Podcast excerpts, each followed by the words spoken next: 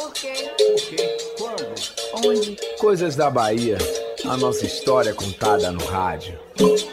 No A Peleja dos Uavos Baianos contra Dom Pedro, os Gaúchos e o Satanás, novo romance que vou lançar dia 24 de agosto, dentro do calendário de evento dos 93 anos da Associação Baiana de Imprensa e das comemorações dos 188 anos da Revolta dos Malês e 200 anos da independência da Bahia, efetivadas pela Fundação Pedro Calmon, que editou a obra, tem momentos em que o personagem mostra sua baianidade apenas em ato de respeito aos santos, entidades ou criaturas do imaginário popular. Tem aquela história de que ao meio-dia a cidade da Bahia antigamente parava porque era tido e havido que era a hora do diabo passar. Se almoçava quieto, não se fazia barulho, e menino irrequieto levava puxão de orelha, nem passarinho piava.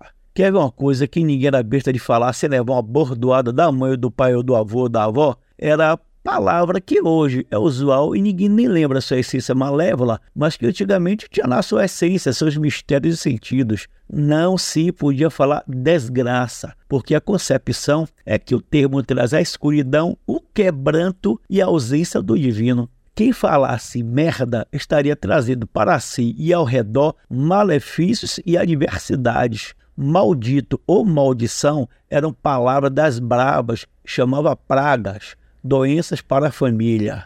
Dizer dentro de casa a palavra miséria era chamar a mesma.